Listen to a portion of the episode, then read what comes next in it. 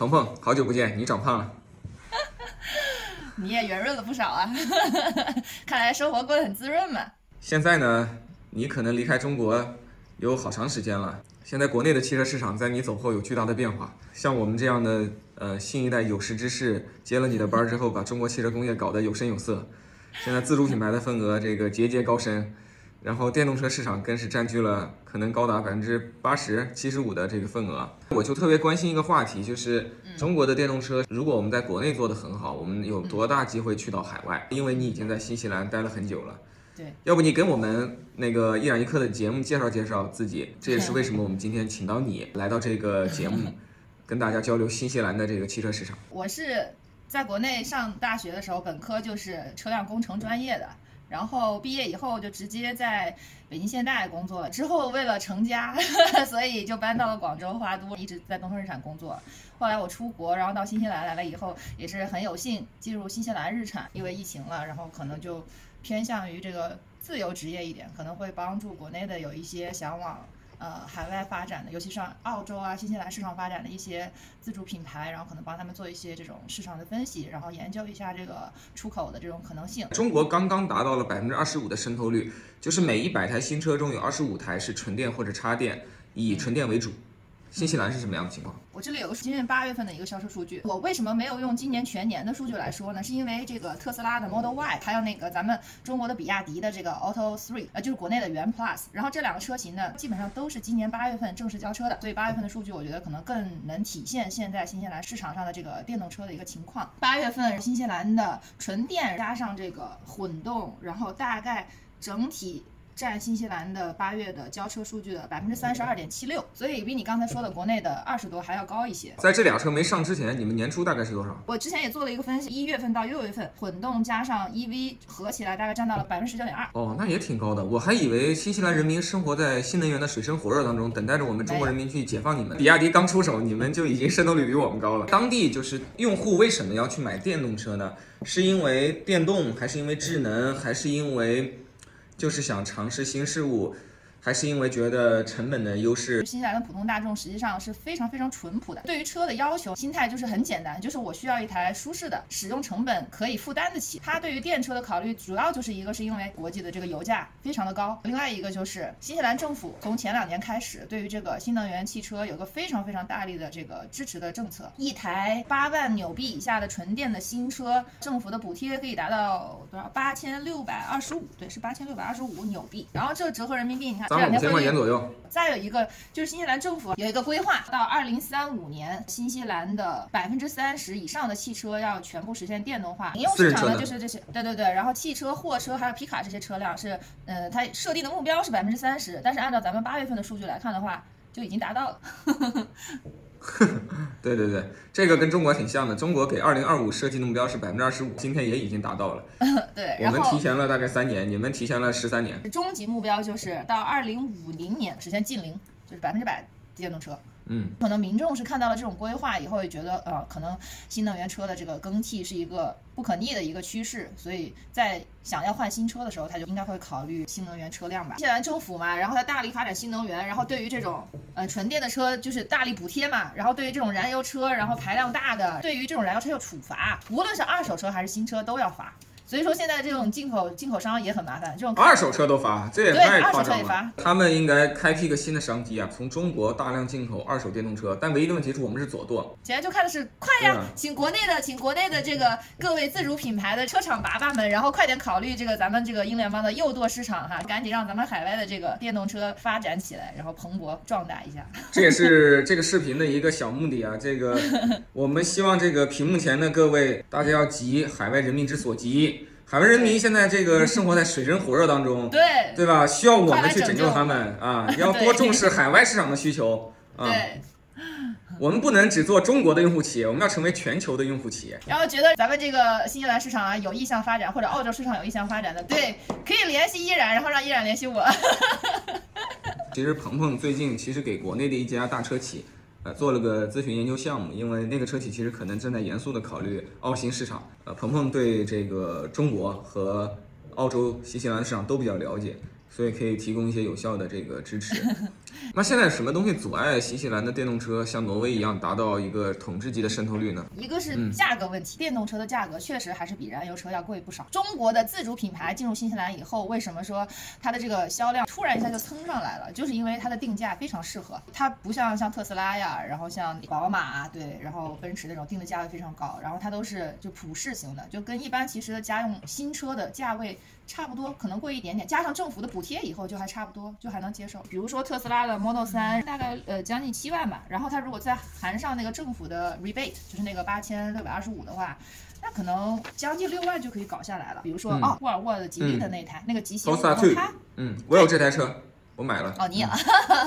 然后这个销量挺不错的，然后它的价格就是六万九千九百九十九，加上补贴也是六万出头就可以搞定。我指的就是销量比较好的，国情还挺不一样的。极星在我们这边基本卖不出去，因为新西兰的普通大众没有选择，现在车型可选的车型太少了。你想日产的 Leaf，日产的 Leaf 这都多少年的车型了，然后它也没有什么非常非常革新的改革，然后它依然卖，我们都是，卖，我们都是前日产员工，不要说日产不好。Leaf 是久经考验的电动车战士，都换到第二代了，是这个全球拥有庞大的销量、保有量、口碑和电池的这个不自然的记录。哎，那我再想问一个问题啊，就是，国内现在那个电动车市场当中，大概纯电和和插电增程是四比一。啊，就是有百分之二十多的用户还是想买插电增程，而且现在还有略微略微扩大的这个趋势，因为纯电现在的这个补贴支持力度也在逐年下降，然后再加上电池这两年确实很贵，所以纯电的价格有点高。那新西兰是什么情况呢？新西兰人是会更倾向于纯电，还是先搞个插电这种过渡产品？我先从数据上来说话吧。从八月份的数据上来看的话，纯电大概是两千五百五十九台，插电的这种混动的车大概是两千二百五十台，差不多。纯电甚至已经超过了混动。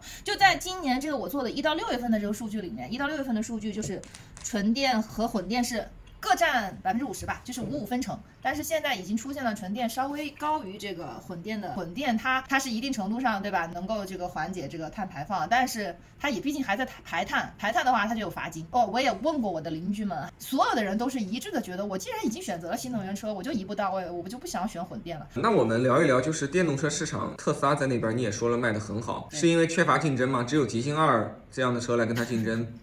宝马、奔驰、奥迪都无动于衷吗？宝马、奔驰、奥迪没有竞争力啊！而且他们在新西兰市场上卖的这种电动车都是特别特别小的车，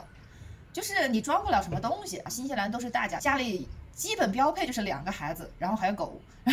然后你多一点的可能就三个孩子、四个孩子。有一个邻居家里哈，一台是宝马 i3，然后一台是特斯拉的 Model 3，然后那个 i3 那一台就是他他的妈妈，他就经常跟我抱怨，他说但凡我要想送两个娃，我还得把那个座椅拉开，然后让我的娃从后面把那个车门打开，然后才能让我另外一个娃上车，所以很不方便，而且车也很小，就基本上你坐人以后，你后面也装不了东西。当地人对特斯拉怎么看呢？因为之前跟你闲聊，你也说特斯拉在当地电动车还是最代表性。的品牌，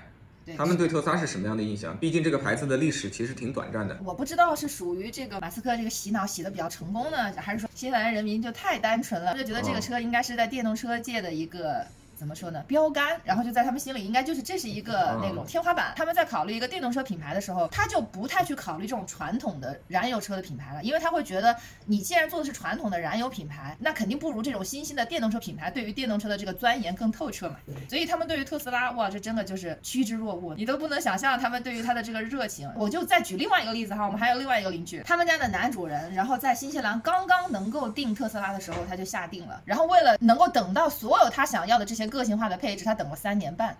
就是他的这台车六年前下定，两年半之前才提车，中间等了三年半，就是为了他想要的装备。但是提车以后非常非常满意，他真的就是把这个特斯拉当做他的，我感觉应该是他的 soul mate 的那种，你知道吗？就是那种自豪感。我觉得他可能介绍他夫人的时候都不会有这种爱。中国也出现了类似的现象，就是普通的老百姓买电动车的时候会觉得这是一个新品类，所以你在燃油车时代积累的名声到了这个新品类不太好使。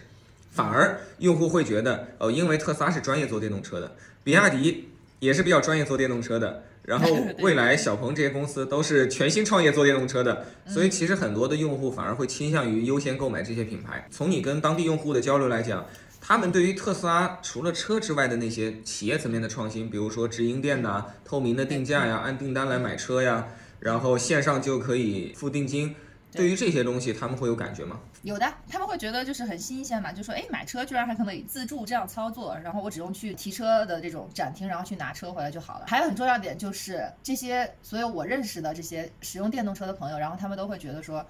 哇，使用电动车的维护成本非常低，他们就非常开心的跟我说说，我一年在这个电动车上的保养费用只有一百多刀。哎，现在现在新西兰人整体对中国车是什么印象啊？那他们能够理解什么是中国车吗？他们对中国车有一个。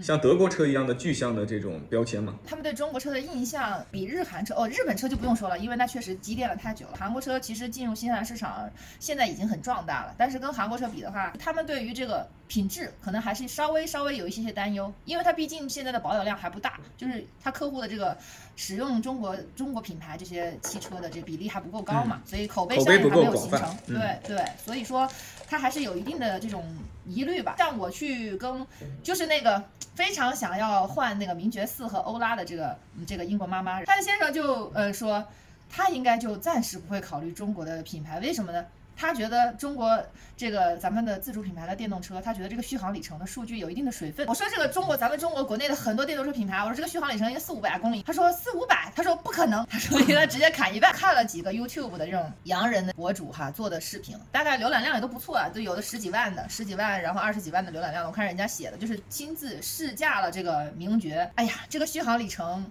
他说的是这个三百多，但我可能开了就两百。他当时那个视频里就说的是。这个里程有点问题，不像它标配的这么高。所以整体对中国车的印象是不明确的，现在不明确。说在现在确实不明确，就是感觉价格会低一点点，然后来自中国。但是其实没有形成像德国车、美国车、日本车那么鲜明的印象。对，没有，对它不会像说德国车很重技术啊，美国车很大很粗犷，然后日本车很嗯经济性很高，就省油，然后很舒适，质量好，没有任何明确的印象，没有，可能就是觉得说价格会低。那在这种情况下，他们对于不同的中国本土品牌，他们能区分就更不能区分了，因为连中国车的整体印象都没有，他们应该搞不清楚什么比亚迪、哈佛的区别。应该，哎呦，他们可能会，因为哈佛已经已经耕耘了有几年了，他们就可能还是知道哈佛，知道长城，但是对于比亚迪，他们可能会知道比亚迪是一个电池大厂出家出身的。然后可能会知道这个，然后但是对于说比亚迪的什么车嗯是好的，或者甚至说国内像这种小鹏、理想或者什么车，那应该是完全没有概念，就完全不知道。他们也不知道中国的自主品牌也会做出比特斯拉更好的电动车，更更更更智能化，然后更更更更有优势的，或者说更先进的，他们应该想都想不到。我觉得还没有到这个程度。